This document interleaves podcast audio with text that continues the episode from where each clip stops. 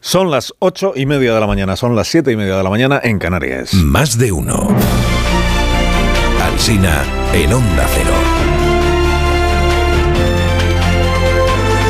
Dirección de sonido, Fran Montes. Producción, María Jesús Moreno, Marisol Parada y Alicia Eras.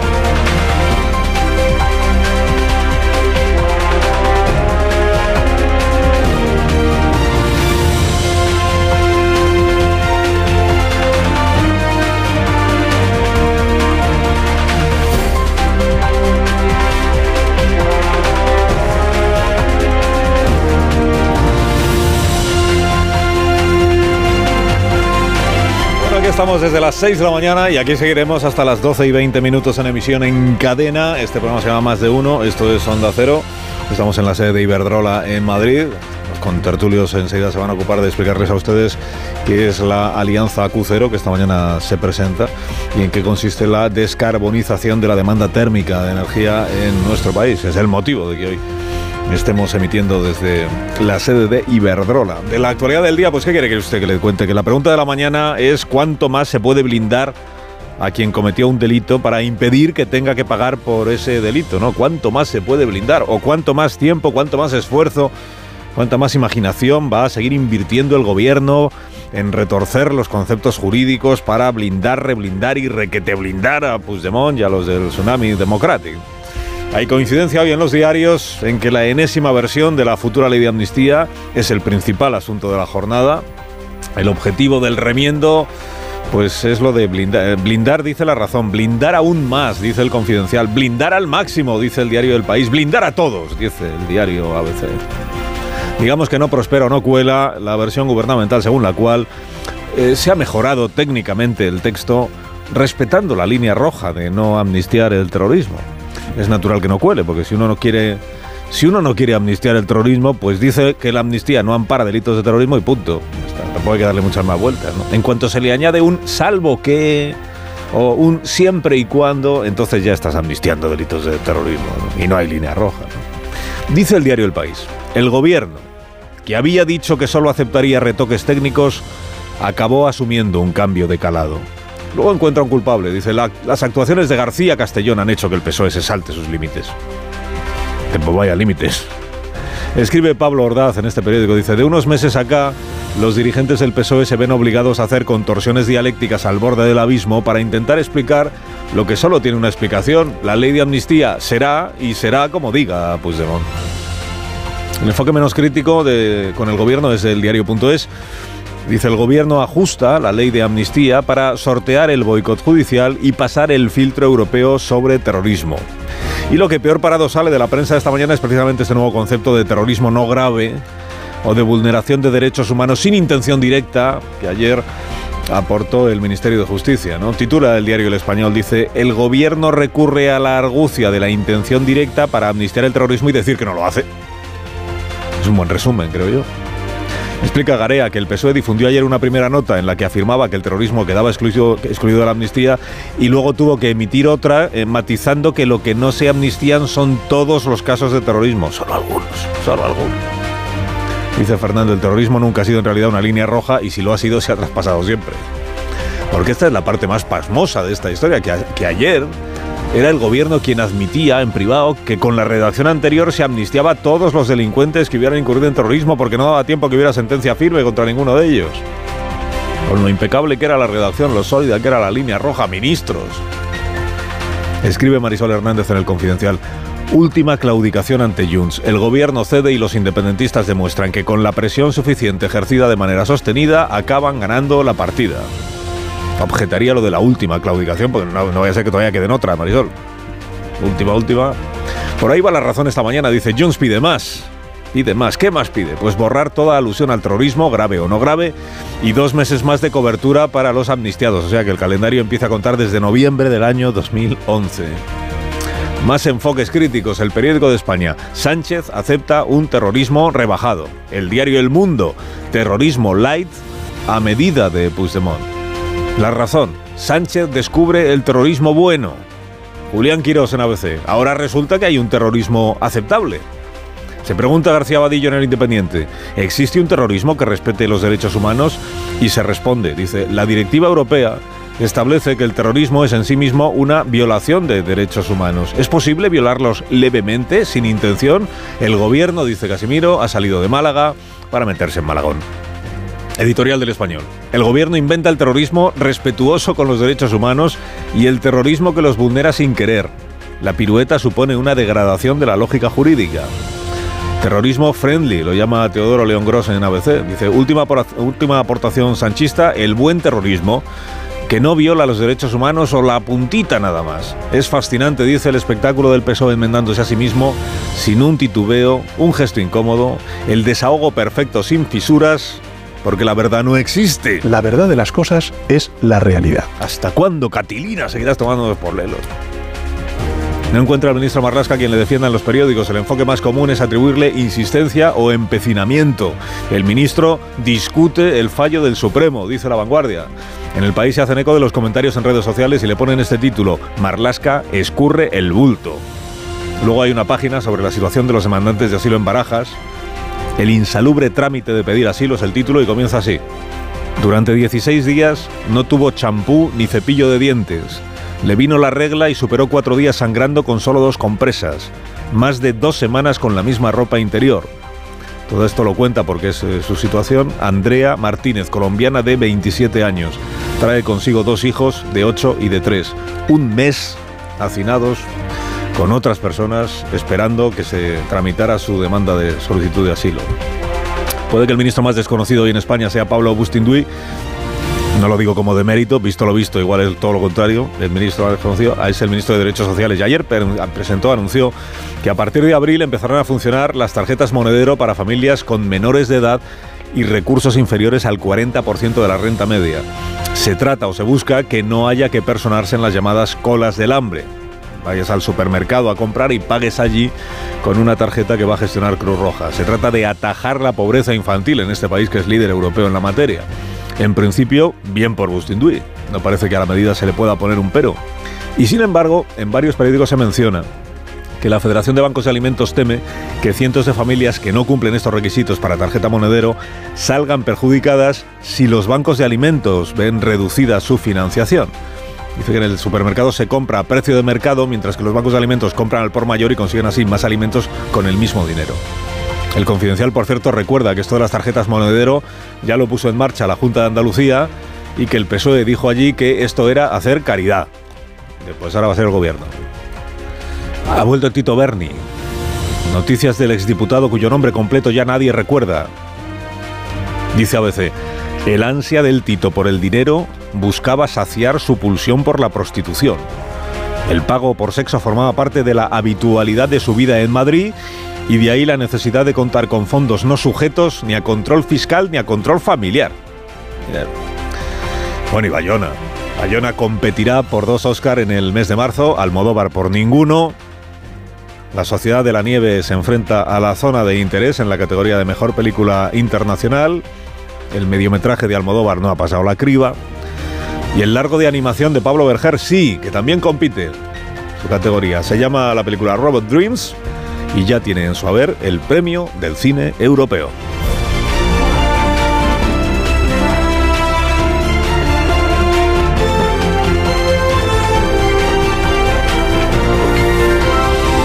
Con Carlos Alsina en Onda Cero, somos más de uno.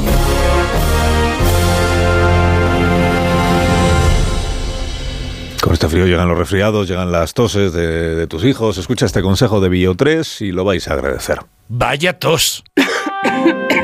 No sé si he cogido frío o un catarro, pero esta tos me está matando y los niños están igual. Con la llegada del frío y la contaminación aparecen los resfriados y la tos. Si te preocupan la tos y la irritación, no lo dudes. Consulta a tu farmacéutico. Bio3 Fitobronc es un jarabe balsámico con sustancias vegetales activas y miel que ayuda a suavizar y despejar la garganta. Bio3 Fitobronc, jarabe adultos y jarabe niños, actúa para toda la familia. Este invierno confía en tu farmacéutico y en Bio3.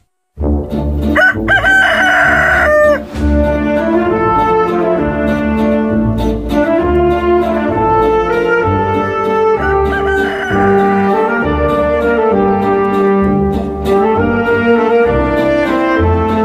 Consultas con un abogado experto siempre que lo necesites para resolver los asuntos legales de tu día a día por solo 25 euros al mes.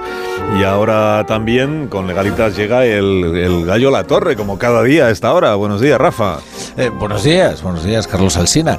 Creo yo que en algún momento lo que debe comparecer es la vergüenza y no un portavoz.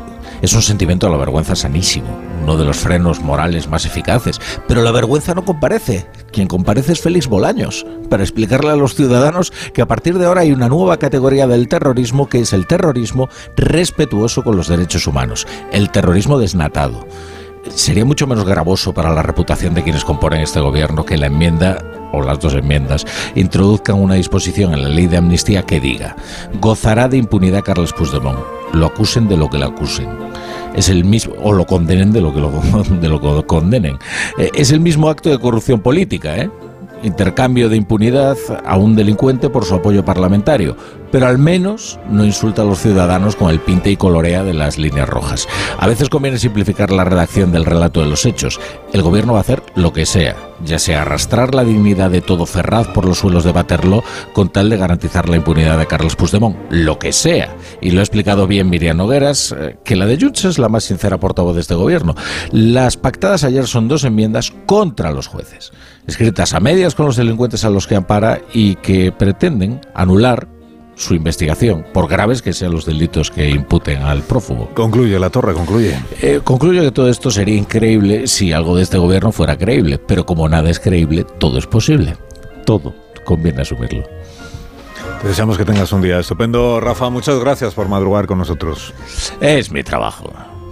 ¿Te han retrasado un vuelo y has esperado horas en el aeropuerto? ¿Sabes cómo pedir una indemnización? Yo tampoco, para eso está Legalitas. Puedes consultar a sus abogados sobre cualquier asunto que tengas siempre que lo necesites, por solo 25 euros al mes. Hazte de Legalitas en el 900 100 661 y por ser oyente de Onda Cero, ahórrate un mes el primer año. Legalitas y sigue con tu vida.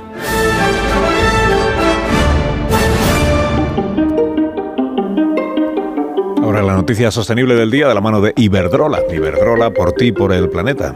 El Parlamento y el Consejo Europeo alcanzaron un acuerdo para reducir las emisiones de dióxido de carbono de los nuevos camiones y autobuses en un 90% para el año 2040. El acuerdo también amplía el alcance del reglamento a vehículos profesionales como hormigoneras o camiones de basura. Este acuerdo es una medida importante para reducir las emisiones de gases de efecto invernadero del transporte por carretera, que representan más del 25% de las emisiones totales de la Unión Europea. Los autobuses urbanos deberán ser cero emisiones en su totalidad para el año 2040.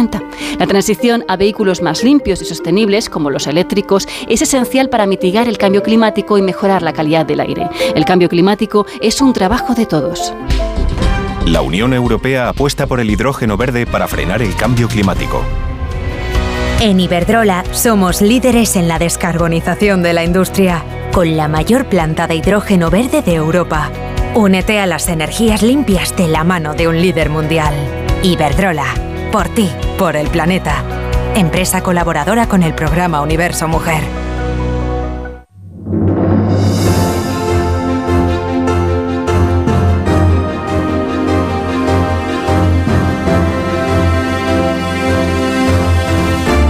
En tertulia a partir de ese momento, aquí en Más de Uno, en Onda Cero, esto es la radio. Está Pilar Velasco. Buenos días, Pilar.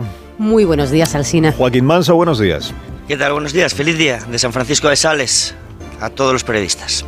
Muchísimas gracias, eh, Joaquín. Eh, eh, lo mismo te deseamos. Por favor.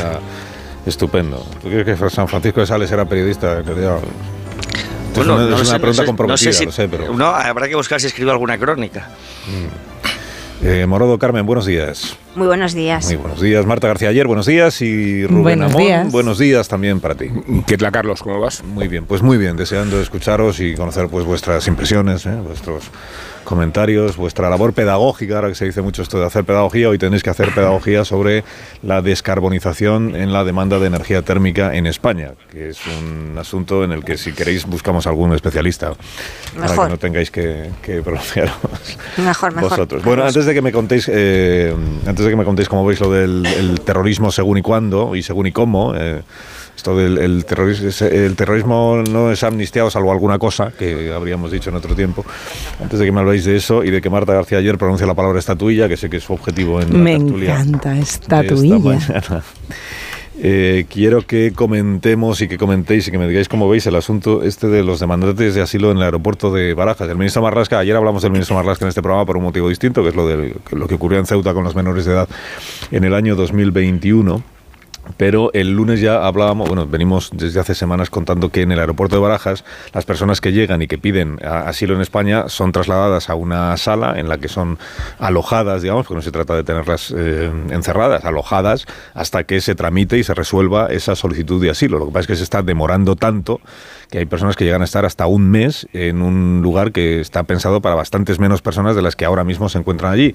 Hay una falta notable de recursos a este respecto. El defensor del pueblo en el mes de diciembre ya le dijo al gobierno que esta situación era poco presentable o impresentable directamente y ahora lo que ha ocurrido, y es noticia del día de ayer, es que Cruz Roja, que es quien se ocupa de atender a estas personas, ha renunciado a estar en el aeropuerto de Madrid-Barajas mm, porque entiende, llevaba varias semanas pidiendo que la situación se solucionara y entiende que no se le está haciendo caso y que por tanto no, no tiene, no tiene sentido estar metido ahí en un caos en el que no hay manera de hacer bien las cosas.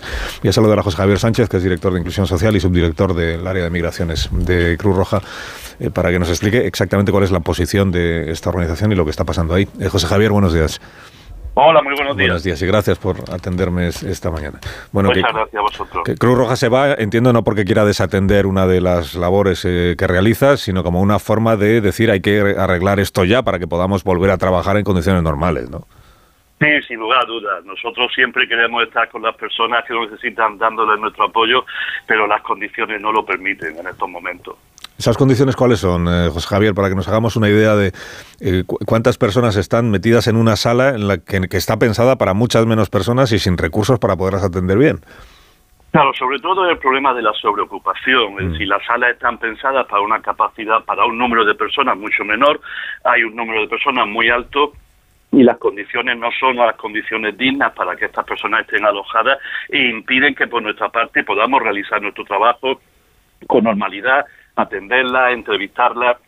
Llega un momento que, que no tiene sentido seguir haciendo un trabajo si no podemos si no podemos eh, atenderlas como como se merecen. Además de la atención, eh, Cruz Roja lo que hace es eh, hablar con esas personas, saber en qué personas o familias que están allí, saber en qué condiciones han venido mm, y saber qué necesidades tienen precisamente para detectar cuáles son las personas más necesitadas o más vulnerables y poderles prestar a esas personas más asistencia. Todo eso es lo que en este momento no es posible hacer bien, ¿no? Sí, sí, exactamente. ¿eh? La atención psicosocial es acompañarle en su proceso de solicitar asilo y detectar estas vulnerabilidades personas que pueden estar en situación de trata, personas que pueden tener otras vulnerabilidades y desde nuestra parte poder atenderle en todo lo que sea necesario para poder eh, acompañarle en esta situación mientras que sus solicitudes son admitidas a trámite. Eh, eh, decimos que no es una decisión que, hayáis tomado, si me permites que te dejes, Javier, que hayáis tomado de un día para otro, o sea, venís desde hace semanas diciendo esto hay que solucionarlo, esto hay que arreglarlo. Mm, ¿Cómo es posible que hasta ahora nadie, bueno, en este caso el Ministerio del Interior, que es quien tiene la responsabilidad, nadie haya dado respuesta, nadie haya dado satisfacción a lo que venís reclamando. O sea, ¿cómo se entiende? ¿Qué explicación nos están dando? Sí, venimos reclamándolo desde hace semanas, lógicamente es una decisión de esta magnitud, no se toma de un día para otro. Es verdad que se han tomado medidas, que se habilitó otra sala, pero el número de personas que han accedido es muy superior a la capacidad de estas tres salas y, bueno, pues llega un momento que a pesar de advertir de que la situación es insostenible, pues, eh, pues nos vemos en la situación de tener que retirarnos. Es una retirada temporal, por supuesto, y esperamos que muy pronto esta situación se mejore las condiciones sean unas condiciones dignas y podamos volver, esperemos que lo antes posible. Porque estas personas que se encuentran, que demandan asilo en España, em, entiendo que mm, sus países de procedencia pues pueden ser tan dispares como eh, países de África o, países americanos, personas que vienen pues huyendo de, todo tipo de situaciones y que por eso es importante saber cuáles son las características y las condiciones y las circunstancias de cada una de ellas. ¿no? Hay, hay de todo entre los demandantes de asilo, claro.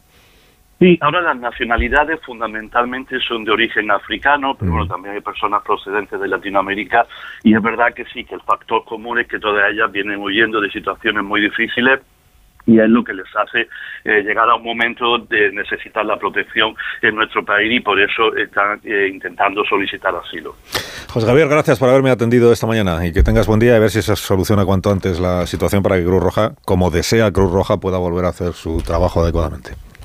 Seguro que sí. Muchas gracias a vosotros. Gracias. Un abrazo, José Javier Sánchez. Bueno, si los contertulios de este programa quieren hacer algún comentario sobre esta situación, en esto no podrá decir el, el Ministerio del Interior que son autoridades que toman decisiones y que no competen directamente al Ministerio. En este caso, este asunto sí es competencia directa, si yo no me equivoco. No, es que además, Ministerio Carlos, Interior, ¿no? Carmen. ahí, sí, ahí eh, yo creo que fue hace poco más de un mes que tres jueces requirieron directamente al Ministerio del Interior y a, la Policía Nacional que adoptaran medidas para arreglar esta situación. O sea, que hay un mandato judicial al respecto y se dirige directamente al Ministerio del Interior y a la Policía Nacional. Eh, sin embargo, el caos, en vez, de, en vez de corregirse, lo que ha ido es ir a más. Una de las medidas que está intentando adoptar el Ministerio del Interior es eh, endurecer esos requisitos, porque esta es una vía marginal que se utiliza para pedir protección en, España y es verdad que se han multiplicado las solicitudes de asilo y por eso se ha desbordado eh, en los últimos en las últimas semanas y en los últimos meses entonces endurecer pidiendo ese visado de tránsito que endurece los requisitos pero empezó con yo creo que con Kenia y ahora lo está intentando negociar con con Marruecos. Ahora, eh, entre tanto se, solucionan los problemas burocráticos. eh, entiendo que dentro de las instalaciones de barajas, que son muy grandes, eh, tiene, hay medios, tiene que haber sitio suficiente y poner los recursos suficientes para garantizar las condiciones de sanidad, pero también de seguridad. Ahí hay menores. Hemos conocido la noticia de que mm, yo creo que fueron alrededor de una treintena también de los marroquíes que se fugaron de esa de esas, de, esas instalaciones.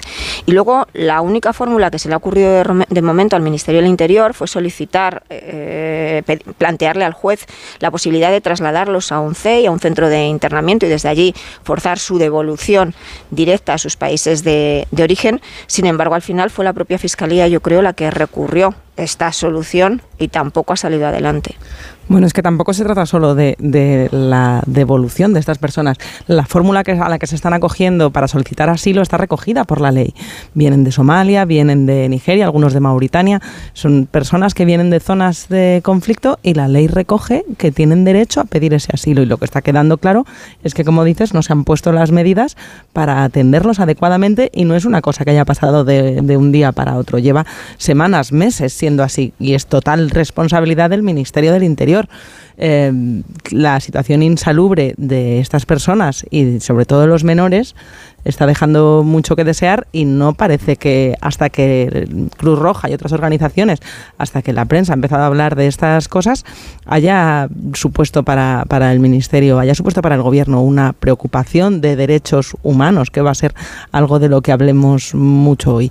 Y, y esto también es interesante que lo comentemos desde una perspectiva más general, porque estamos acostumbrados a hablar de la migración que viene de África asociándola a la imagen de las pateras cuando en realidad, eh, bueno, pues es a través de, los aeropuertos cuando entra más gente, más migrantes, y no dejan de ser una minoría de todos los que abandonan sus países eh, en, en situaciones muy extremas de guerra y de riesgo para sus vidas, porque la mayor parte de personas en África que migran, bueno, y también en Latinoamérica, lo hacen a los países de su entorno, no quieren venir a Europa. Muchas veces son, pues, pues, eh, último recurso, incluso trampas que las propias mafias les tienden para sacar más dinero de ellos. No es Europa la tierra prometida. Si pudieran, se quedarían en, en los países más cercanos a los países que han tenido que abandonar. Es que la peculiaridad que mencionas, que son los aviones, es la que ob- obliga a establecer medidas preventivas, no, no respecto a la invasión, no hablo en un discurso xenófobo, sino de qué forma los flujos se pueden controlar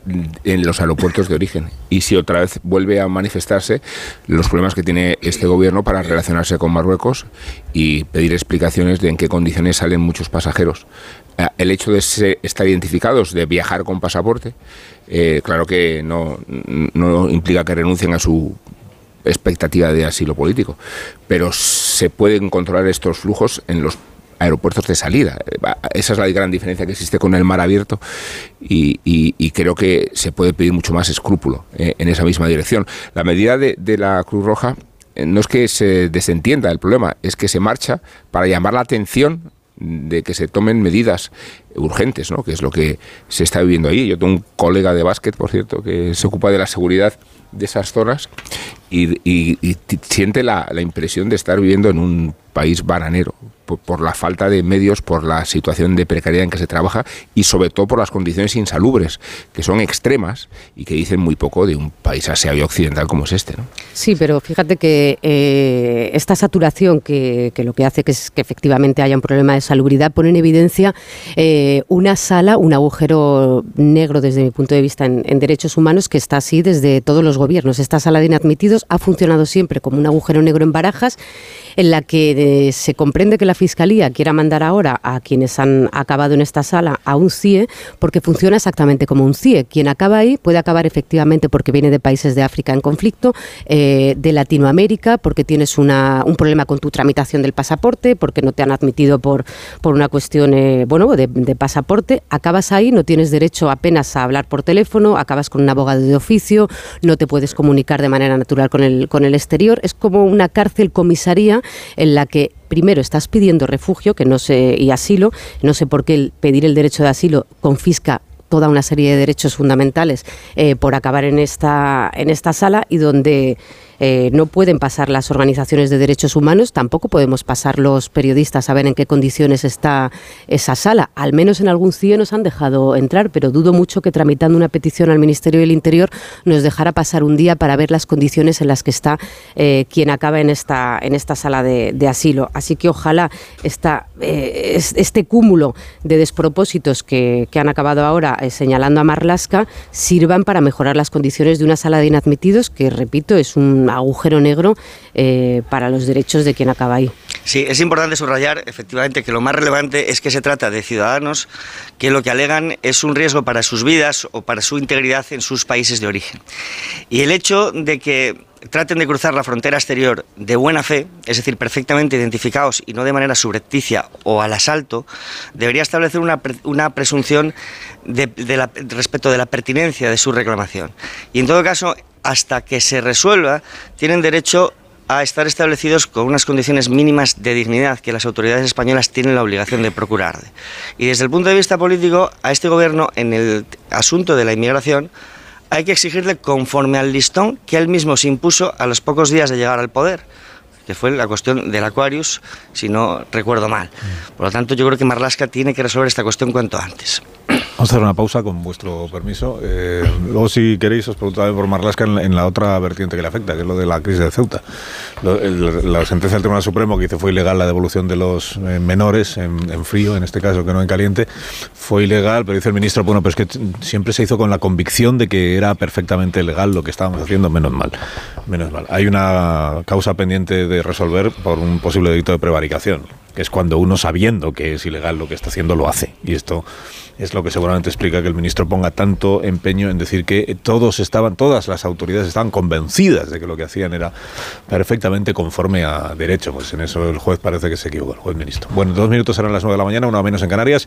Enseguida recibimos al presidente Iberdrola, hablamos de la alianza Acucero que se presenta esta mañana en esta sede de Iberdrola y os preguntaré naturalmente por el asunto de la amnistía y el enésimo remiendo a la proposición de ley que presentó el Grupo Socialista, que oye, para estar tan trabajada, tan pensada, tan negociada, tan impecable desde hace meses, no paran de encontrarle peros que resolver, pe- perdón, mejoras técnicas que realizar para que cada vez sea más impecable la, la proposición en cuestión. Enseguida entramos en el debate este sobre qué es el terrorismo.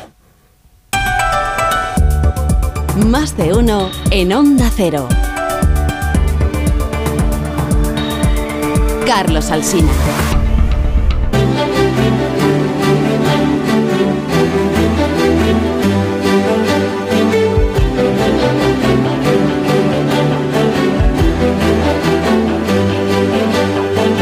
Más de uno. Onda Cero. Carlos Alsina.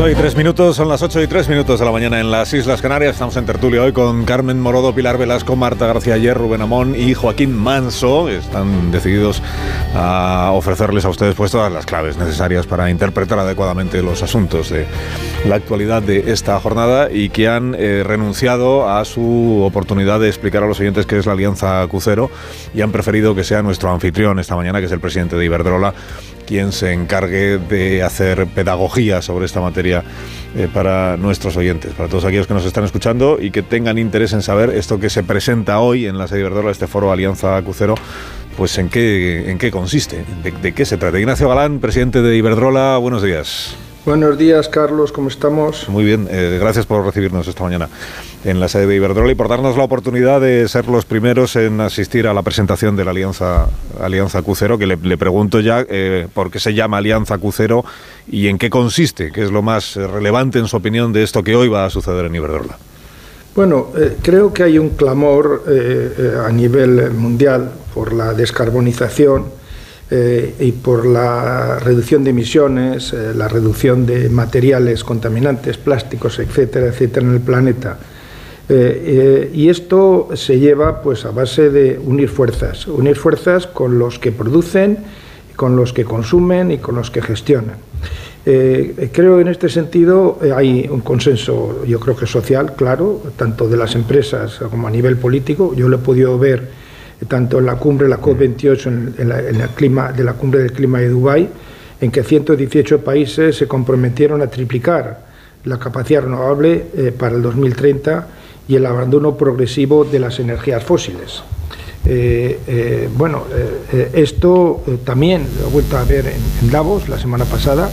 Yo compartí un panel con la comisaria de Energía con, eh, y con el, el, el, encargado del clima de Estados Unidos, enviado especial, John Kerry, mm. eh, eh, y, y, ambos fueron claramente favorables a esta voluntad de avanzar en una electrificación reduciendo progresivamente los, las energías fósiles. Yo creo que a nivel de las empresas, muchas empresas compartimos este compromiso. Yo estoy en, en, en alianzas como la European Roundtable of Industry, donde estamos las 60 mayores empresas de Europa. Hemos sido tremendamente positivos respecto a todas las medidas que ha ido tomando la Unión Europea para descarbonizar. Y hoy lo que pretendemos hacer es eh, acelerar esta descarbonización en España uniéndonos con aquellas empresas que tienen la misma vocación de hacer las cosas eh, bien. Eh, y, y ¿con, qué, ¿Con qué objetivo? Pues con un objetivo muy claro. Primero, creemos que la descarbonización eh, puede producir eh, unos precios más estables y más predecibles para nuestros clientes. Es decir, los ciudadanos se pueden beneficiar de esta descarbonización. Uh -huh. Y se pueden, eh, se pueden beneficiar porque vamos a evitar a través de estas medidas la volatilidad de precios que hemos ido viviendo en los últimos tiempos. También vamos a tener eh, más disponibilidad a no depender de importaciones. Estamos viendo la situación que se está viviendo en el Mar Rojo como consecuencia de, de múltiples eh, conflictos geopolíticos. Eh, el tener la producción autóctona pues nos evita esos problemas. Esto puede generar también y va a generar sin duda nuevas industrias, está generando nuevas industrias, están generando más empleo de calidad. El otro día publicaba Estuve con Fatih Birol, el presidente de la Agencia Internacional de Energía, en Davos también, y me decía que calculan que hay 36 millones de empleos nuevos generados en este, en, este camino de descarbonizar, con crecimientos anuales de más del 20%. Es decir, está siendo un boom y son empleos de calidad. Y por supuesto, eh, todo esto nos va a llevar a una calidad de, del aire y una calidad del entorno eh, mucho menos eh, dañino, que eso sin duda va a repercutir también positivamente en la salud. Hay un elemento en nuestro país, eh, yo hago unas cifras así muy gordas, sí. esta mañana creo que hoy inauguraban Fitur. Uh -huh. Bueno, eh, los ingresos de turismo, de los turismo internacional en España, prácticamente las importaciones de materiales fósiles, carbón, gas, petróleo, son similares en, en, términos globales a los ingresos que tenemos por, del turismo internacional. Estamos viendo unas cifras impresionantes que el poder utilizar nuestras fuentes autóctonas, sin duda, nuestra balanza de pagos se vería beneficiada, además del tema medioambiental, además de los empleos, uh -huh. además de unos precios más asequibles, además de menos volatilidad, además de más seguridad de suministro. Y todo esto, pues unidas empresas de todos los sectores, eh, desde productores de acero a productores de productos químicos o productores de cerveza o productores de vino, que son los que estamos representados hoy en este foro. Este foro que se presenta a las once y media de la mañana, es verdad que ahora ya hay un consenso social, igual hace 20 años todavía no, pero hace, hay un consenso social respecto a que hay que abandonar los combustibles fósiles y hay que apostar por las energías renovables, cosa que Iberdrola viene haciendo desde hace ya también eh, unas cuantas décadas. Lo que hay es un, es un debate, o al menos así lo percibo yo, hay dos formas de ver este asunto de la transición ecológica.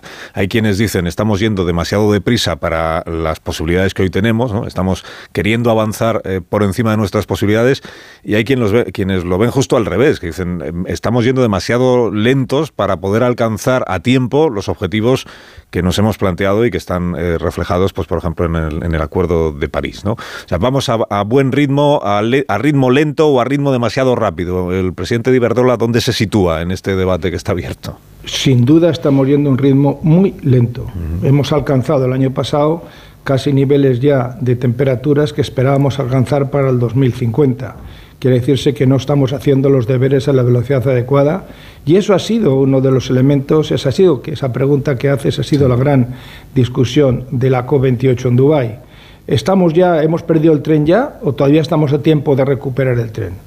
Eh, y la respuesta fue podemos recuperarlo si triplicamos las energías renovables de aquí a, al año 2030, si vamos haciendo una eh, eh, reducción progresiva de la dependencia de los combustibles fósiles y esto ha sido el tema. Este debate no es nuevo. Yo llevo en este tema ya, como decías muy bien, más de dos décadas y he vivido los negacionistas en una primera etapa. El cambio climático era una cosa, no, no influía para nada los, las combustiones fósiles.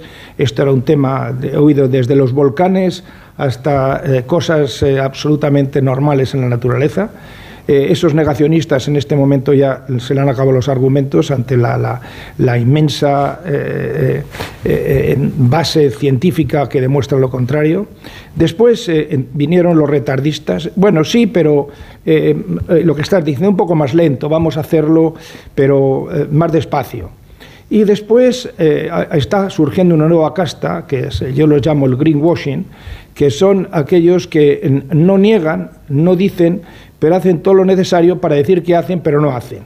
Eh, eh, y sin duda, sin duda con eso no alcanzamos. Yo creo que, que eh, el consenso social es eh, muy elevado, el consenso político es muy elevado y muchísimas empresas, eh, la masa crítica de empresas es tremenda. Yo puedo decir que nuestros, las grandes empresas tecnológicas, que casi todas son clientes nuestras en Estados Unidos o en Europa, eh, han apostado decididamente por ese tema y todas las empresas punteras y pioneras están en ese tema. Con nosotros esta alianza hay empresas petroleras, por ejemplo BP, o sea, digo por, porque esto no es una guerra de unos contra otros, es una alianza de unos con otros para conseguir los mismos objetivos.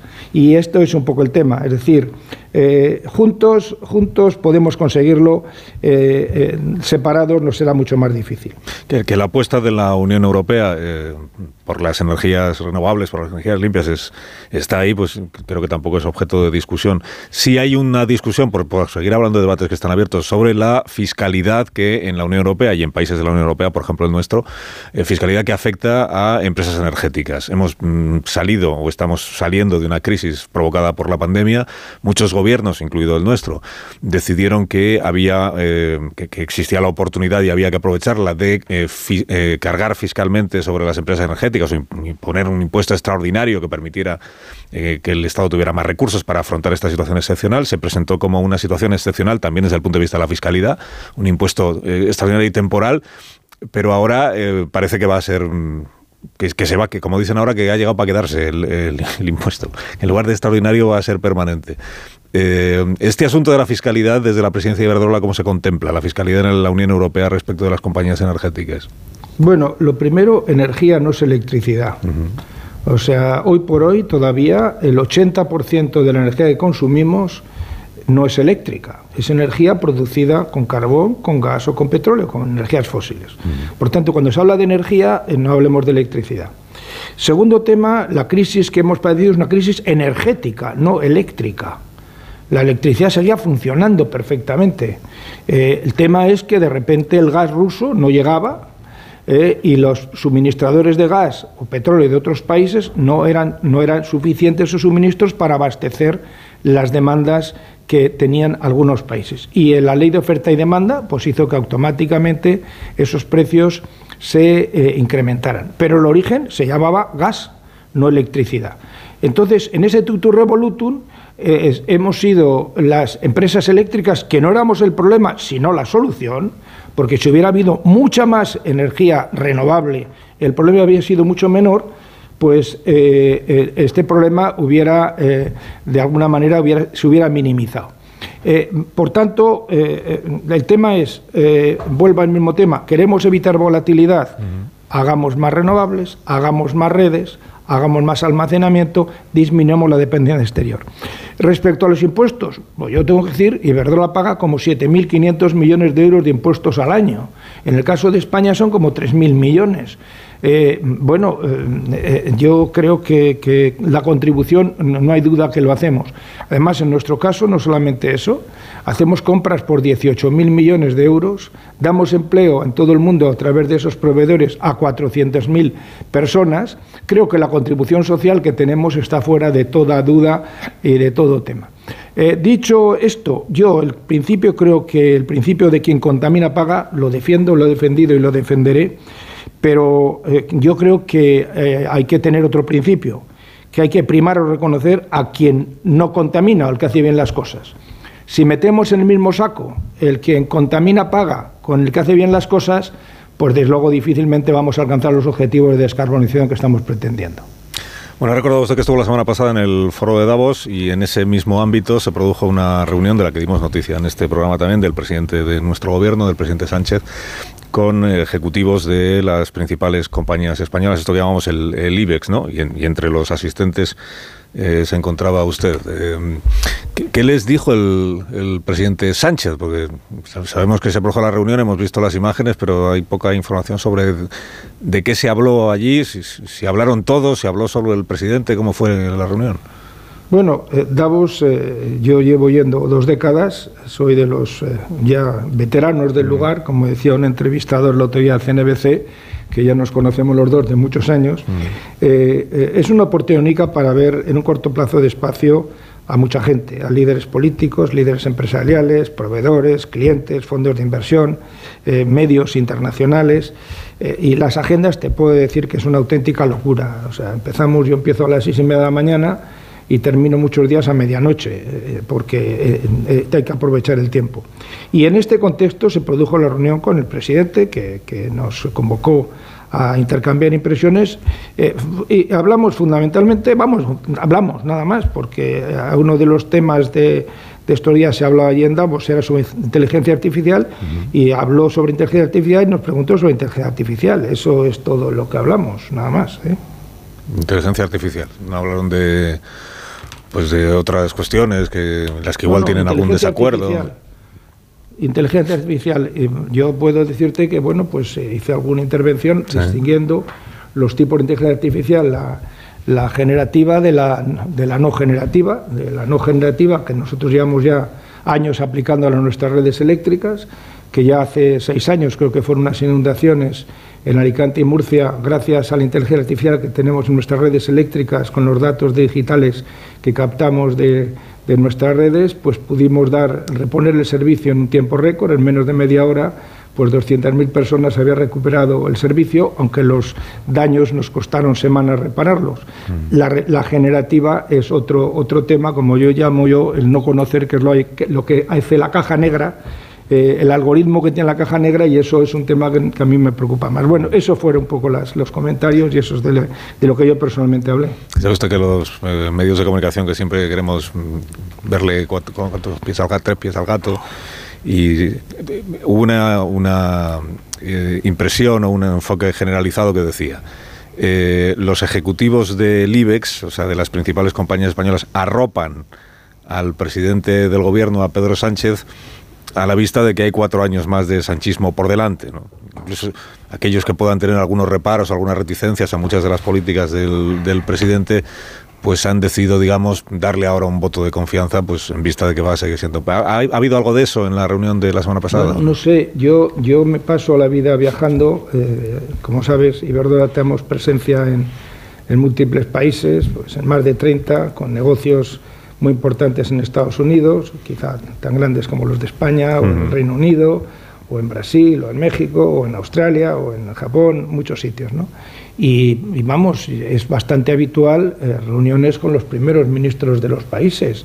Yo creo que a lo largo del año pues me he reunido pues desde con el presidente Macron, con el, eh, con el, el primer ministro británico en dos ocasiones, con el australiano, con el brasileño, con el mexicano, bueno, es habitual y por tanto reunirme con el presidente de mi gobierno de España pues forma parte de la normalidad. Creo que si tengo que hacer algún comentario es que este tipo de reuniones no hay que ir a Davos para reunirnos, podemos reunirnos en Madrid tantas veces como el presidente del gobierno lo estime oportuno y sería, sería bastante útil el poder tener este tipo de reuniones. Dos preguntas que en realidad son muy rápidas, eh, porque sé que tiene ya cosas que hacer el presidente de Iberdrola, que tienen que ver con eh, debates que no sé si van a terminar de abrirse, pero que está intentando abrir la vicepresidenta segunda del gobierno y que afectan a la empresa, a la empresa privada en España, que son eh, topar sueldos de los directivos, de los ejecutivos. Bueno, topar, ella entiende que, hay que abrir ese debate sobre si los directivos en España eh, están eh, demasiado bien pagados, algunos de ellos al menos, tienen sueldos demasiado elevados para lo que es la media de los salarios en España, y otro la incorporación de trabajadores a los consejos de administración de las empresas, porque dijo el otro día la vicepresidenta que ella entiende que nadie mejor que los empleados para representar los intereses de una compañía en, un, en una reunión, las de los consejos de administración, en, los que, en las que ella percibe que el reparto de dividendo, digamos que eh, se prevalece sobre los intereses reales de la propia empresa. Estos dos asuntos, aunque sea rápidamente, me gustaría saber cómo los ve usted. Bueno, yo creo que estamos en un mundo, un mercado, ¿no? Y entonces, eh, si algo nos falta en este momento en el mundo, eh, que también hemos hablado, yo estuve precisamente en un foro del Economist uh -huh. sobre el tema del talento, reskilling y, y capacidades, ¿no? Eh, creo que eh, cualquier tema que sea penalizar eh, o poner barreras a que el talento se pueda mover de una manera razonable y con incentivos, pues bueno, yo creo que va en la dirección opuesta de lo que es necesario. En cualquier caso, es una decisión que no es una decisión política. Hay unos señores que son los propietarios, que son los accionistas. Son los accionistas los que tienen que decir si están de acuerdo o en desacuerdo uh -huh. con que lo que pagan a los empleados, ejecutivos, sindicatos, eh, funcionarios, vamos, empleados varios dentro de la empresa, pues están de acuerdo en desacuerdo y por eso tenemos un informe de retribuciones eh, que, que, está. Hay un informe exhaustivo en las compañías cotizadas, que es el informe de gobierno corporativo, en el cual se hace una, un análisis detallado con elementos de benchmarking, etcétera, etcétera, y que la aprueban eh, eh, o, desaprueban los accionistas. Este tema de gobierno corporativo es algo que es uno de los elementos, además, cada vez más importantes a la hora de valorar también a las empresas. Los elementos de ESG que se llaman eh, Environmental Governance eh, y social, eh, pues es un tema que lo analizan los accionistas y que los accionistas en las juntas generales aprueban o. Por tanto, me parece que yo creo que la ministra debe leer los informes de ESG que hacen las empresas para ver que el compromiso de las empresas cómo está.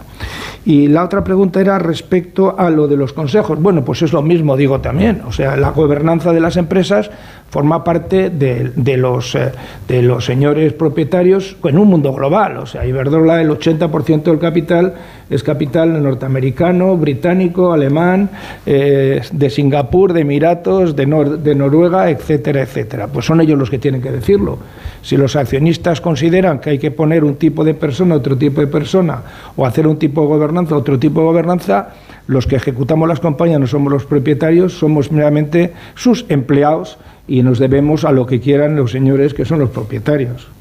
Ignacio Galán, presidente de Iberdrola, que vaya bien la presentación de la Alianza Crucero. Iremos contando a todos los oyentes a lo largo de la mañana cómo se desarrolla y gracias como siempre por recibirnos y por atendernos. Que tenga buen día. Pues muchas gracias, don Carlos. Un abrazo. Gracias. gracias. gracias. Son las 9 y 23 minutos, 8 y 23 minutos en las Islas Canarias. Eh, hacemos un, una pausa cortita. Y a la vuelta hablamos de la, de la ley de amnistía. Dirá usted, pero también hoy hay que hablar de... Sí, claro, es que como la van remendando el proyecto en cuestión, pues hay que ir viendo finalmente cómo va a quedar. Spoiler, van a ser amnistiados todos. Todos. Un minuto, ahora seguimos.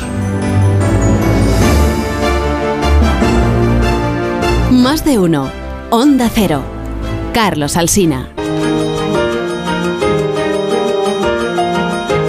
9 y 29 minutos de la mañana de este miércoles. Eh, no he contado en la revista de prensa Imperdonable este- esta laguna por mi parte que Hola, la revista Hola, informa de que la infanta doña Cristina Iñaki Urdangarín se han divorciado en secreto. Bueno, se han divorciado en secreto, es decir, que se han divorciado sin que tuviéramos los demás noticias de que se habían divorciado, pero que ya está hecho, ya está hecho el divorcio que no, como era cese temporal de la convivencia. dejas más tranquilo. Ese secreto de la convivencia. Sí. Pues si era secreto Cese ya deja de serlo, sí. que no, no, se Bueno, han pues divorciado, ya ya, está. ya está. Cese de actividades, ¿no? Se puede poner. No, lo de cuando, cuando se comu- cuando se comunicó, los más veteranos del lugar lo sabrán, por ejemplo Manso, eh, cuando se comunicó la separación, promesa, de, la favor. separación de de Marichalar y de la infanta doña Elena, eh, se utilizó una fórmula que creo que era el cese temporal de convivencia. me parece la que eso convivencia. es. Es. Esto no cuenta como separación de poderes. ¿no? Eh, bueno, eh, vamos al asunto entonces de la, de la amnistía y del cambio, enésimo cambio en la manera de redactar lo que afecta a los delitos de terrorismo. Mira, me quedo con, con esto que le dicen a Beatriz Parera en el Confidencial. Alguna fuente dice, están dando bandazos. Esto, pues, están dando bandazos y ojo que igual por intentar blindar aún más a Puigdemont, lo que están haciendo es complicarle el blindaje. Bueno, aquello que si ahora son los jueces los que van y los tribunales los que van a tener que decir cuándo una violación de derechos humanos es grave o no es grave, cuándo hay intención directa o no hay intención directa, a ver si en el afán por blindar y de- después de dar tantos bandazos se consigue lo contrario. Se informa que el ministro Oscar Puente, que siempre pues desde el punto de vista jurídico yo creo que es un faro que nos puede iluminar a todos, eh, ha declarado esta mañana que no se han eliminado líneas rojas, que lo que se ha hecho es introducir cautelas eh, ante cosas que están sucediendo que es una manera, entiendo, bastante clara de decir, no, es por- por- como, como vemos que los jueces, el juez García Castellón en concreto, va tomando decisiones, pues él, según las decisiones que va tomando él, nosotros vamos como parcheando el texto que tenemos de la ley de amnistía. Y claro, al final, pues es un poco complicado explicar a la gente que lo que hasta ayer se negaba, hoy se afirma, y lo que hasta ayer se afirmaba, hoy se, hoy se niega. Bueno, opiniones de los contertulios No, de este pues programa, solo- este solo asunto tan difícil de analizar, ¿eh? No, iba solo a hacer un comentario, ahora le dejo a Morodo, que tiene ahí unas páginas eh, subrayadas en rojo, por si hubiera dudas con los colores, eh, que tiene que ver con ir a la narración en directo de un proceso según el cual el juez marca el paso y, y quienes tienen que redactar la normativa de amnistía se van adaptando. un fenómeno que estamos viviendo en directo y que produce estupor precisamente porque a partir de ahora esta forma de gobernar a medida de tus, de tus socios, eh, que te convierte en rehén, eh, la traslada sin ningún pudor. ¿no? Y, y creo que lo peor de, de lo que conocimos ayer es el descaro con que se trata de encubrir la desfachatez de mantener una mayoría a partir de líneas rojas que se consideran intolerables. De todo lo que sucedió ayer, y no voy a hablar ni de microterrorismo ni de terrorismo amigable, sí, quiero decir que eh, Bildu se está colocando en la posición de proa para interpretar que a ver si el terrorismo más salvaje también lo incluimos como exento de colisionar con los derechos humanos y derivamos ya un nuevo ámbito de presión al gobierno, puesto que Bildu también tiene muchas cosas que decir en el porvenir de la legislatura. es nominar a medida de, de los socios y de los jueces.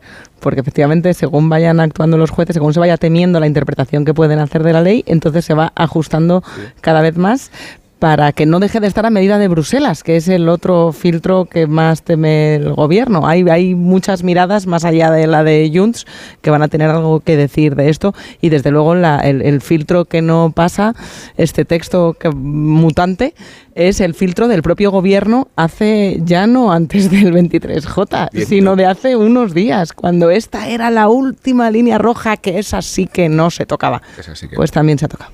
A ver, yo creo, sí, lo de los apuntes en rojo, como dice Rubén. Eh, esta, lo que ayer se acabó acordando en la Comisión de Justicia estaba ya planteado, en, si os acordáis, en, la, en el primer acuerdo que firmó el Partido Socialista con Esquerra, aunque no era un acuerdo formal, sino que estaba en las conversaciones, eh, es lo que ya, bueno, pues Esquerra estaba presionando y luego lo rectificaron en el, antes de llevar el texto definitivamente al Congreso de los Diputados.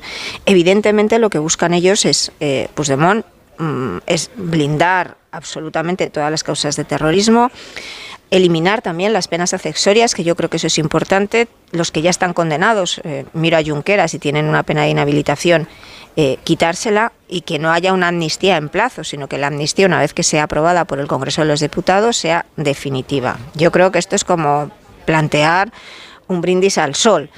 Em, líneas rojas no hay. Líneas rojas del Partido Socialista no hay ya y eso lo tiene muy claro Junts y Esquerra. No hay, al menos en tanto, porque por mucho que se nos intente convencer desde el lado socialista de, que ellos tienen la sartén, por el mango en la medida en que la amnistía eh, ata a Puigdemont y le obliga a seguir el camino que fije el Partido Socialista, el Partido Socialista tiene unos presupuestos generales del Estado y eso va en paralelo, que si no los aprueba la legislatura está acabada.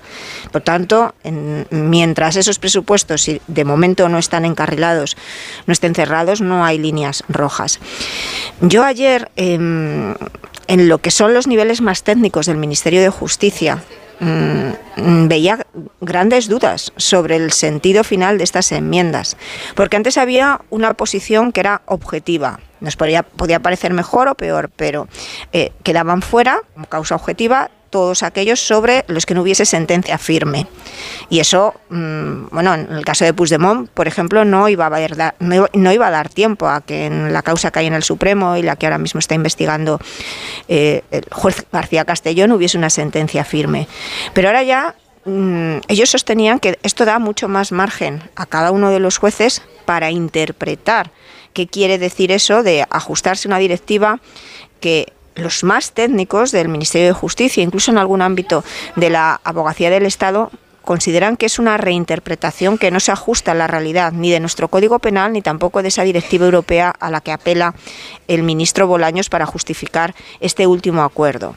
Tanto aquí como fuera, en nuestra reforma de 2015 y en esa directiva europea, se plantea y se incorpora como terrorismo mm, de manera muy clara todo lo que tiene que ver con daños a infraestructuras estatales, públicas que supongan un perjuicio para los ciudadanos.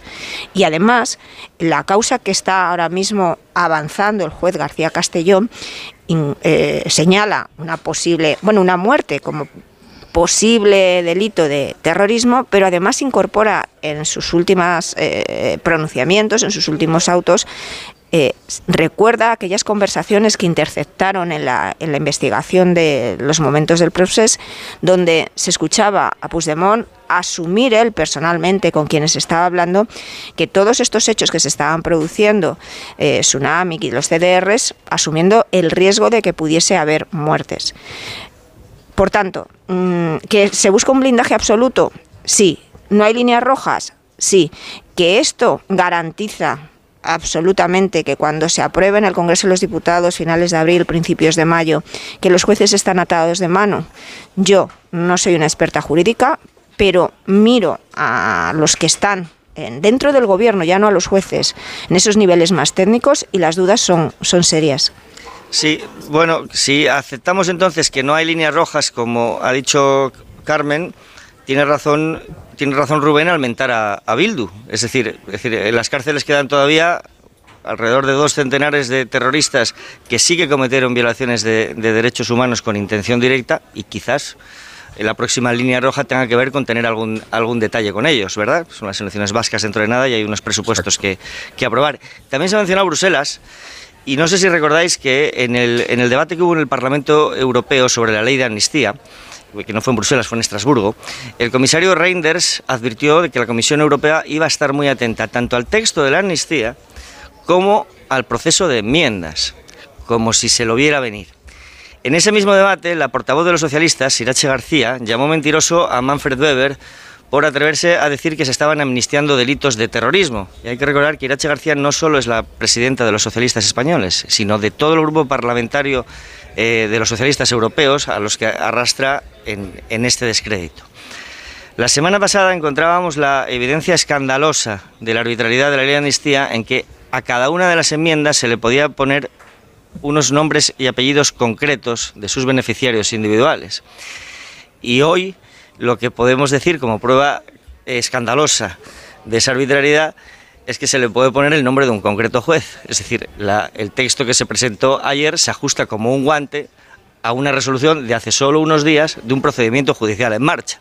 Es decir, luego nos escandalizamos de cosas que ocurren en el este de Europa, pero ni siquiera allí creo yo que se hayan atrevido a tanto. Es como si se tratase de que cuando le llegue el BOE con la ley de amnistía en vigor a Manuel García Castellón, no se vaya a atrever a decir que no se le aplica a Puigdemont. Y yo creo que efectivamente eh, el texto deja suficiente margen a la interpretación de lo que tiene que ser un delito de terrorismo como para que eso pueda suceder, como para que o bien Manuel García Castellón o bien el instructor de la causa, si cuando ocurra eso eh, está ya en el tribunal está ya en el Tribunal Supremo, tenga un margen para entender que ese delito de terrorismo conforme al derecho europeo no es amnistiable. Sí, yo por ceñirme a, lo que pasó ayer, eh, efectivamente el texto que se dijo que era constitucional y que estaba blindado no lo está.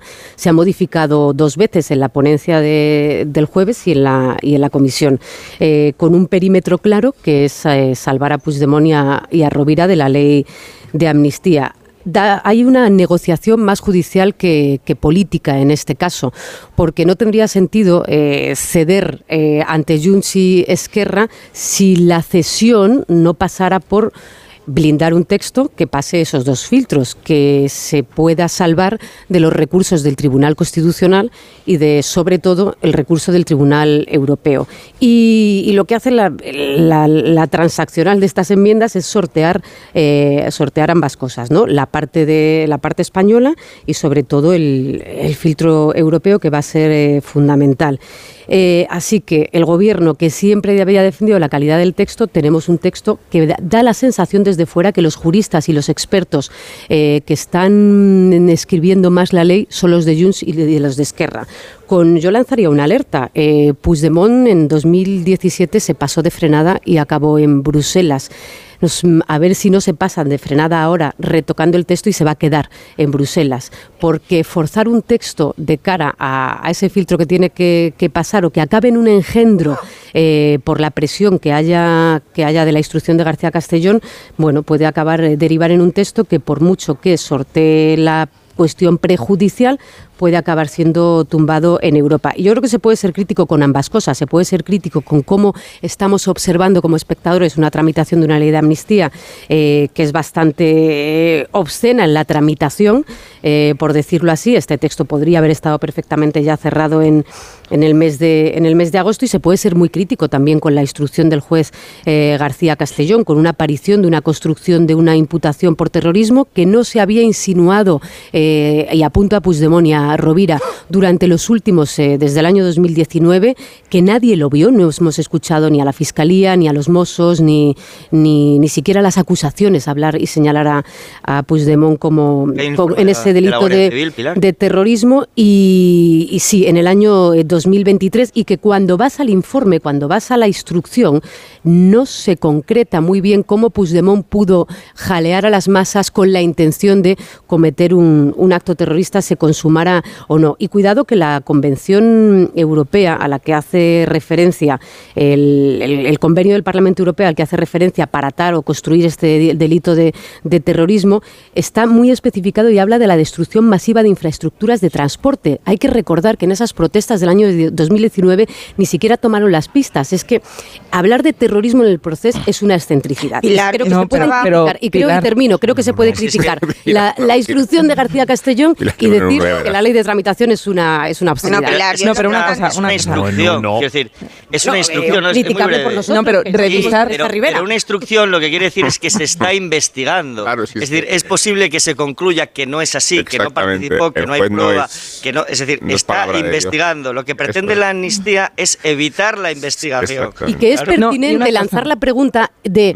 ¿está el juez García Castellón con esta construcción de una imputación por terrorismo intentando boicotear la ley de amnistía? Porque eso pero si tú planteas esto así, es que, como dice Manso, es que el juez no tiene la, eh, palabra de Dios en su, dominio y se puede equivocar quiero decir que, y, le costará en su reputación haber atribuido un delito de terrorismo a quien no se lo merecía. Aquí el problema es que se, en directo y en función de las decisiones del juez, se redacta una ley a iniciativa de los afectados por la ley misma.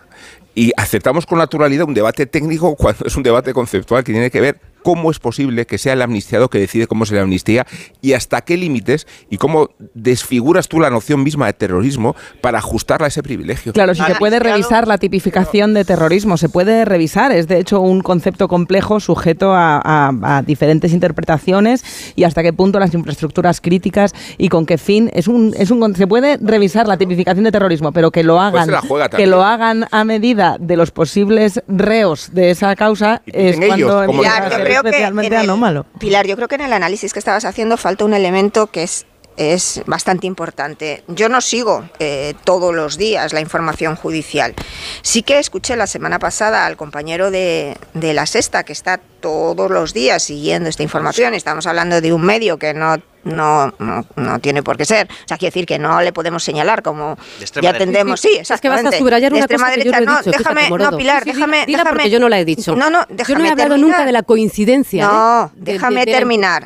Él, eh, ante la pregunta expresa de si esto era un movimiento del juez García Castellón que no se ajustaba a los tiempos y que había estado retrasando la causa, la respuesta de este compañero fue en absoluto, porque la investigación ha ido avanzando, los informes han ido avanzando y han llegado justamente en este momento. Otra cosa es si el juez, y eso lo decidirá el Tribunal Supremo, eh, tiene los elementos suficientes como para que al final sus indicios se conviertan en elemento probatorio y la causa avance. Insisto, insisto rápidamente. Pero es que en eh, ningún momento, este en argumento, he este argumento en ningún momento yo he cuestionado. también Moncloa, en ningún, no, no, no, no, vale, que pero juez ya, pero García si si Castellón tienes que dejar un segundo.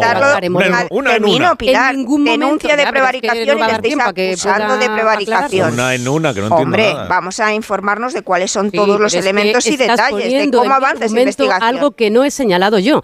Entonces, eh, entonces me ofende, porque yo no he dicho No. en ningún momento que la imputación en el mes de noviembre, durante la negociación de investidura eh, y coincidiendo, yo no he hablado de coincidencia temporal, yo simplemente he hablado de la imputación de terrorismo a Puigdemont, simplemente del contenido de esa imputación, de que hablemos de que se cometieron actos terroristas tienen durante los informes le, le policiales al que le juez llevan. su criterio, Y pero que- se lo y puedes que mi cri- discutir. Y que mi criterio me parece que es una excentricidad y es un criterio No, absolutamente pero- personal. Pero Pilar. que no es una excentricidad. Yo creo que hay razones para cuestionar eh, la, posición del juez García Castellón, pero eh, él se somete al escrutinio de la propia ley y al, y al porvenir de su iniciativa judicial. Mm, Pero lo que no se puede hacer es, al tiempo que indica su camino, ir corrigiendo lo que va haciendo con una legislación a medida del amnistiado De la- que sobrepasa la noción de terrorismo hasta el punto de desvincularlo de una agresión a los derechos humanos. Por eso vuelvo al Eh, pero digo que es que es, un- que se es que puede es un ser disparate. crítico pero con es que- ambas cosas. no, no, pero, pero es que es- el- el- las cosas están en situación de ser críticos sin necesidad de modificarlas. O sea, aquí lo, lo- lo- lo patético no es que un juez se equivoque o no en la forma de instruir un caso. Aquí la cuestión es que la coalición que necesita seguir viviendo construya una legislación a medida del amnistiado en función de cómo el juez se va moviendo. Pero, pero es que es que de verdad no podemos naturalizar esto. Yo los Y al, y al precio y al precio de modificar la definición misma de terrorismo, convirtiéndola en una opinión y desvinculándola de su noción de, de ataque a los derechos humanos. O sea, que se puede hacer un terrorismo eh, de andar por casas y, y además nos cebamos en la idea de que murió de un infarto al corazón como si eh, el terrorismo solo se manifestara cuando se ejecuta y no cuando se intenta, por favor. No, y García tiene que ver no solo con las muertes, también con las infraestructuras críticas y el fin, si es con el fin de subvertir eh, el orden constitucional con la que se toman esas infraestructuras. Sí, Entonces, es que bueno, es que hay esa- debate esa ahí. en hay concreto, debate. Hay- hay digamos, debate, esa infraestructura en sí. concreto, el Pero es que el recorrido del debate ta- Remata, también condiciona el, prestigio del juez. Tranquila, Pilar. Quiero decir que sin necesidad de Estoy muy tranquila, Rubén. No, digo que se quiero puede decir ser que crítica con ambas Pues cosas. Hablamos de los perímetros, Sí, pero ver, no, ser crítico con- le llamo al los orden. Le llamo al orden. Colocarlos en el mismo sitio. No, sí es Manso, muy fácil. A ver, esa infraestructura en concreto, que es el aeropuerto, lo hemos visto al principio del, del programa que hemos hablado de la sala de barajas, afecta al, al- al- a la frontera exterior. Es decir, es decir, por eso sí puede ser, entre otros motivos, sí puede ser calificado de terrorismo. Pero en todo caso, si es así o no, García Castellón lo ha sometido al control de legalidad del Tribunal Supremo. Es decir, ha elevado una, una, una, una exposición razonada para que el Tribunal Supremo diga si eso es así o no. Y es esto es lo que corresponde en un Estado de Derecho, es decir, que la calificación jurídica la hagan los jueces y tribunales. Ya está. De hecho, el Supremo ha, pedido consulta a la Fiscalía. Que se pueda omitir un juicio, ¿no? Hasta que, naturalmente. Claro, pero es que tú cuando dices que Hasta criticas las dos aquí. cosas, las colocas en el mismo ámbito Hasta jerárquico. aquí. Amón le llamo al order por segunda vez. La tercera ya sabéis que es expulsión del hemiciclo. Pero se madruga igual, Pues ¿no? mira, eh, El mira, expulsado a- tiene que No, madrugar, dicho hasta aquí. Pilar Velasco, le llamo al order también a usted, señoría. Eh, eh, hasta hasta aquí que tengo que, que tengo que hacer una pausa. Todo será que el Tribunal Supremo le diga, todo será que el Tribunal Supremo comparta el criterio de Pilar Velasco y le diga al juez Claro, García sí, Castellón claro. que no Vale. procede imputar Pues por asume. terrorismo y que entonces Correcto. vuelvan a rehacer la proposición de ley de amnistía diciendo, ah, ya no hace falta poner esta cautela que dice Oscar Puente. Vamos a borrar. Muy bien, Alcina, Esto la es verdad así. que se también las Muchísimas gracias, Amón. Son las 10 menos 11 minutos. Sí, yo re- otra cosa no sé hacer, pero resumir eh, una hora menos en Canarias. Resumir lo que decís vosotros. Resumir. Resumir. Ahora mismo seguimos y recibimos a Ignacio Rodríguez Burgos. Más de uno. Onda Cero. Carlos Alsina.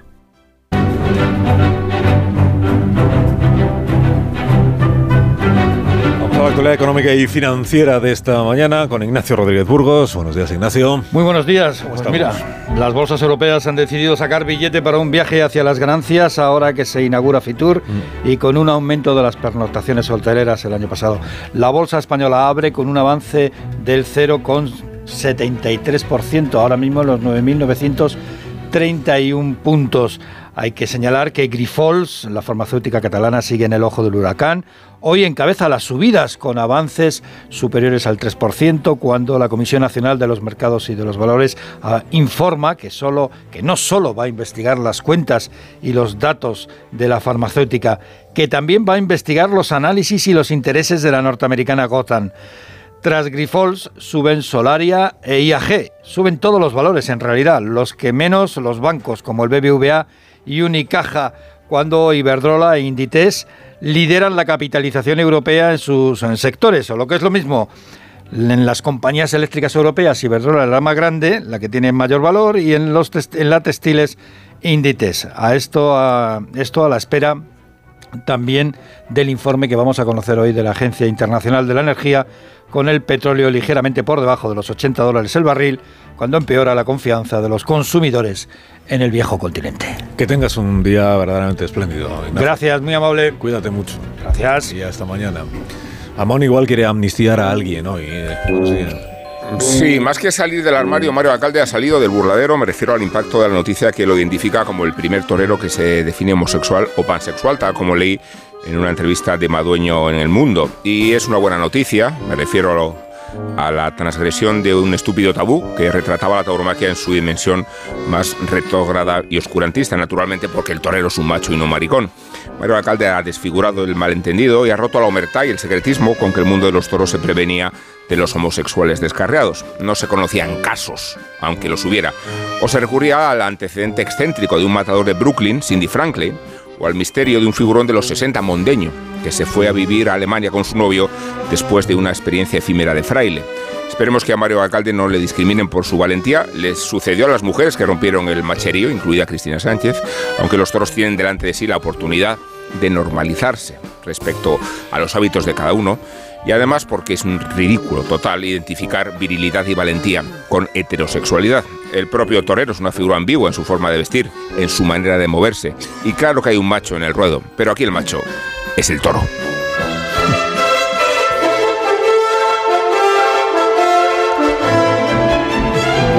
No voy a dejar de darle la oportunidad a Marta García ayer de que diga la palabra que está queriendo decir todo. ¿De verdad? ¿Puedo? Sé pero que te encanta. tendrás que buscar una excusa, una- un motivo, una percha, encanta. un contexto. Carlos, ¿tú a quién le darías la estatuilla a mejor película? Eso es el Oscar, ¿no?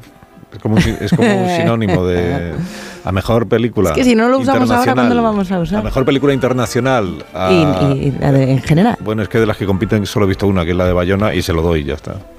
Pues, A la pues Sociedad de la Nieve, sí. También admito que no he visto las demás, entonces no puedo comparar. Muy bien. ¿Y tú se lo darías a Ken? Eh, a, Ken, bueno, Ryan Gosling ha hecho un inmenso papel como actor secundario, claro, claro que sí. ¿Por qué no se lo vamos a dar? Estatuilla. A lo mejor. Pues hay otras cosas que comentar al respecto. Pero el desafío es eh, colocar la palabra estatuilla en cualquier otro momento del año y hablando de cualquier otro asunto que no sean los Oscar. ¿Existe algún otro asunto en el que se pueda hablar de estatuilla? Que no sean los Oscars. Este es el desafío, García ayer, para otro día. Eh, ahora, ahora, tengo unos Callahan para vosotros. Que también se merecen una estatuilla. Renueva tus zapatos de invierno por mucho menos en, las rebajas de Callahan. Claro, has dicho que, claro, muy forzado, ¿no? Callahan cuenta con más de 50 años de experiencia. Sí en la fabricación y diseño de calzado de alta calidad. Tienen una gran variedad de diseños entre los que puedes elegir el que más se adapta a ti y a tu forma de caminar. Callahan es la mejor tecnología para caminar, así que aprovecha porque están en rebajas a la venta en las mejores zapaterías y en callahan.es. Tecnología, diseño y confort al mejor precio. Adiós Velasco, adiós Morodo, adiós, Manso. Buen día a todos. Adiós García ayer y adiós Amón. Hasta mañana. Hasta Adiós, mañana. adiós.